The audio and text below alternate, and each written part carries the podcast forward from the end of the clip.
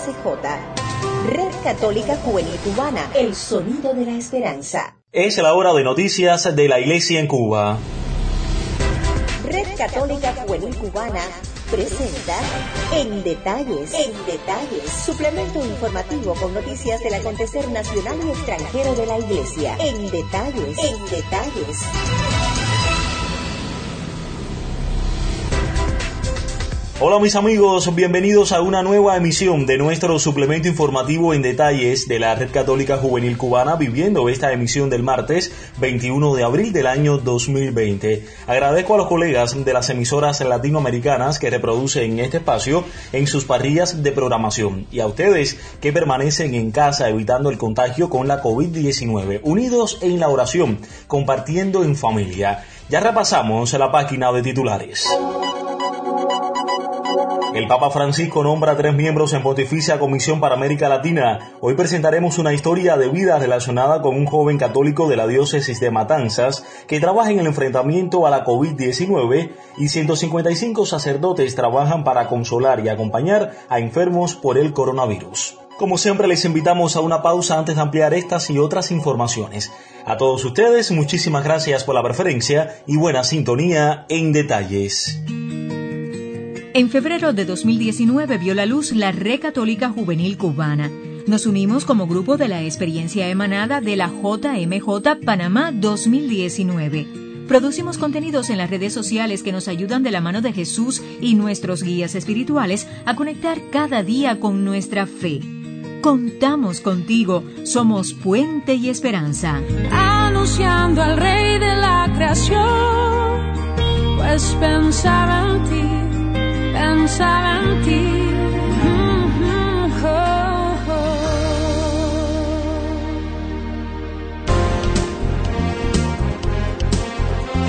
Ampliamos las informaciones en detalles y lo hacemos como siempre con una actualización del coronavirus en nuestro país. Con la confirmación al cierre de este lunes 20 de abril de 50 nuevos casos de COVID-19, Cuba llegó a la cifra de 1.137 pacientes positivos a la enfermedad causada por el coronavirus SARS-CoV-2, informó Francisco Durán García, director nacional de epidemiología del Ministerio de Salud Pública.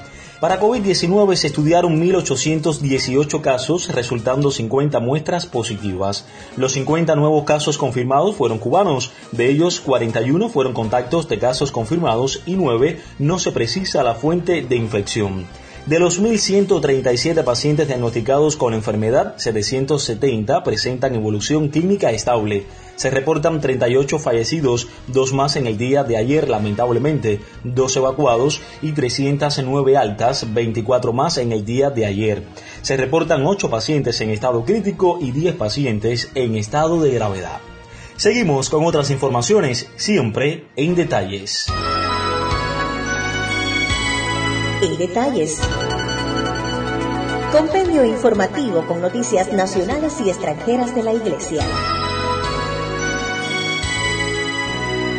Iniciamos nuestro recorrido noticioso internacional. El Papa Francisco nombró a dos cardenales centroamericanos y un obispo brasileño como nuevos miembros de la Pontificia Comisión para América Latina. El padre Rogelio Dian, desde el Cobre en Santiago de Cuba, amplía esta información. Le escuchamos.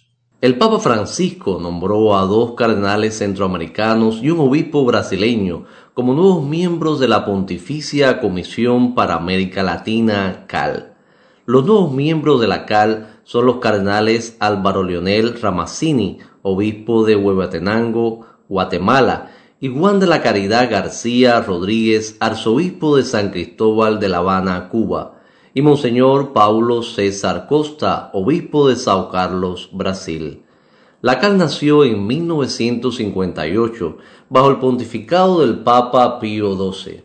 Es un dicasterio de la curia romana que tiene como función primordial la de aconsejar y ayudar las iglesias particulares en América Latina, así como estudiar las cuestiones que se refieren a la vida y progreso de dichas iglesias especialmente estando a disposición tanto de los dicasterios de la curia interesados por razón de su competencia, como de las mismas iglesias para resolver dichas cuestiones, como lo señala la Constitución Apostólica Pastor Bonus del Papa San Juan Pablo II. Es tarea de la CAL colaborar en la coordinación con las instituciones que de una u otra forma sirven en América Latina como el Consejo Episcopal Latinoamericano, CELAN, y su Secretariado General, con las conferencias episcopales nacionales y otras instituciones de ayuda en América Latina, con la Confederación Latinoamericana de Religiosos, CLAR, y con las instituciones católicas internacionales y otras asociaciones y movimientos que sirven en el continente. Fue un servicio de ASI Prensa. Si quieres escuchar en detalles nuestro suplemento informativo con noticias del acontecer nacional y extranjero de la Iglesia Católica en Cuba, puedes escribirnos al WhatsApp más 53 58 3702 97. Somos un equipo que pensamos en ti. Cambiamos de información. En la diócesis de Matanzas, en la región occidental de nuestro país, el joven Alejandro Luis Pérez Ceballo, enfermero católico del Hospital Militar de esa provincia, se destaca en la lucha y el enfrentamiento con la COVID-19. Nuestro equipo de redacción tuvo la oportunidad de contactar con él y estas fueron sus palabras. No les voy a negar que al principio cuando llegué al hospital eh, sentí un poco de temor y dije sí, vamos para allá. Me tocó trabajar en Copa Guardia. Eso cada vez que cada vez que salían, ya que se iban ya de alta, que nos daban las gracias, nos agradecían por todo, por todo lo que habíamos hecho por, por ellos en, ese momento tan duro y tan tenso de, su vida. También tuve, tuvimos un, testigo de Jehová ahí en, en la sala, con el cual me, me uní en oración, nos unimos en oración ambos dos sin importar la, denominación eh, religiosa que tuviéramos ambos. Solo teníamos en mente una, una misma unión, los dos, los dos creemos en Dios y nos unimos en, en una pequeña oración y él, él también estaba muy, muy asustado, muy tenso por el resultado de su prueba. Cuando en el momento que llegó, ya que hicieron el PCR, que llegó su, su resultado, él muy agradecido nos decía, muchas gracias, gracias a ustedes, gracias a Dios, gracias por la labor tan grande que, están realizando. En ese momento yo le dije, como aprendí de, San Ignacio de Loyola, en todo amar y servir. Esas fueron mis últimas palabras para con él y es muy agradecido con, con la labor de nosotros. Estaban los niños, esos, esos niños que como niños al fin querían levantarse de sus camas, querían jugar y no podían. Muchos muchos lloraban, muchos, muchos venían, los mismos trabajadores de salud que, que ingresaban también venían llorando. Solo el amor nos renueva. Somos un gran equipo de hermanos llamados a anunciar el amor y verdad del Evangelio. Por eso, compartimos la palabra de Dios, reflexionamos y oramos juntos. Retomamos a esta hora el acontecer internacional. La Arquidiócesis de Madrid en España ha puesto a disposición de los enfermos afectados por el coronavirus y del personal sanitario un total de 155 capellanes. La colega y amiga Tania Gómez desde la Diócesis de Pinar del Río llega con los pormenores. Saludos a todos. La Arquidiócesis de Madrid, España, ha puesto a disposición de los enfermos afectados por coronavirus y del personal sanitario un total de 155 capellanes para que atiendan los hospitales y los hoteles medicalizados que hay en la región. El Arzobispado de Madrid acordó con la Consejería de Sanidad de la Comunidad de Madrid la puesta en marcha de un servicio de capellanía en los hoteles medicalizados. Ante el colapso del sistema sanitario, se habilitaron hoteles para que enfermos de COVID-19 pudieran estar aislados y atendidos médicamente durante su tratamiento. Por eso, la Arquidiócesis de Madrid ha puesto a disposición de todos los enfermos y del personal sanitario la atención espiritual y el acompañamiento de 25 capellanes para atender espiritualmente a los enfermos que se encuentran en los hoteles habilitados con equipos médicos. Estos se suman a los 130 capellanes que ya trabajaban en los hospitales que hay en la Arquidiócesis de Madrid y en el Hospital Temporal del IFEMA. Desde Pinar del Río les habló Tania Gómez. Estás escuchando En Detalles, suplemento informativo de la Red Católica Juvenil Cubana. Gracias por la preferencia. Y a tono con este tema conocimos que el director de la oficina de prensa de la Santa Sede, Mateo Bruni, informó que se confirmó el noveno caso de coronavirus COVID-19 entre los empleados del Vaticano. Se ha añadido en los días pasados un noveno caso de positividad a los ocho ya registrados al interior de la ciudad del Vaticano y entre los empleados de la Santa Sede. Bruni indicó que la persona fue internada en el hospital bajo observación y fueron hechas las oportunas desinfecciones y verificaciones entre quienes tuvieron contacto con el afectado en el único día de su presencia en el lugar de trabajo en las dos semanas precedentes al hallazgo, todos con resultado negativo hasta el momento.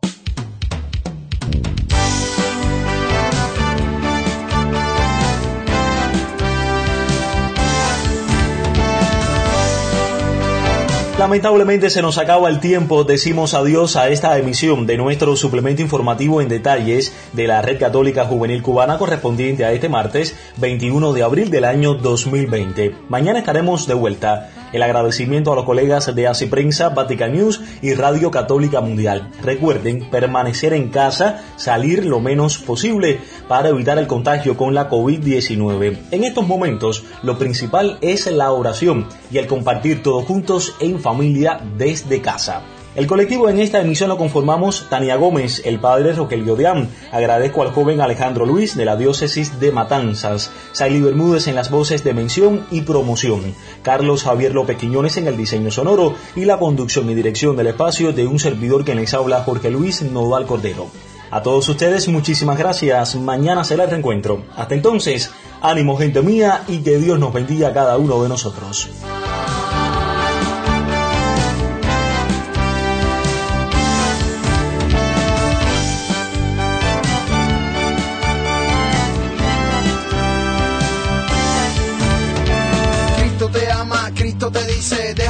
Que te trae vacío. Ponte lo bueno, que en ti confío. Sigue su paso, que ese es tu amigo. Con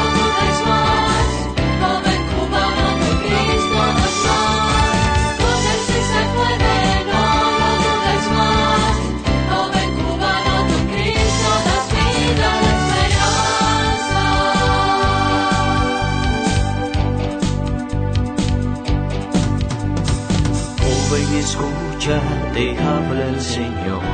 Cuba necesita, Cuba necesita, Cuba necesita más que todo amor.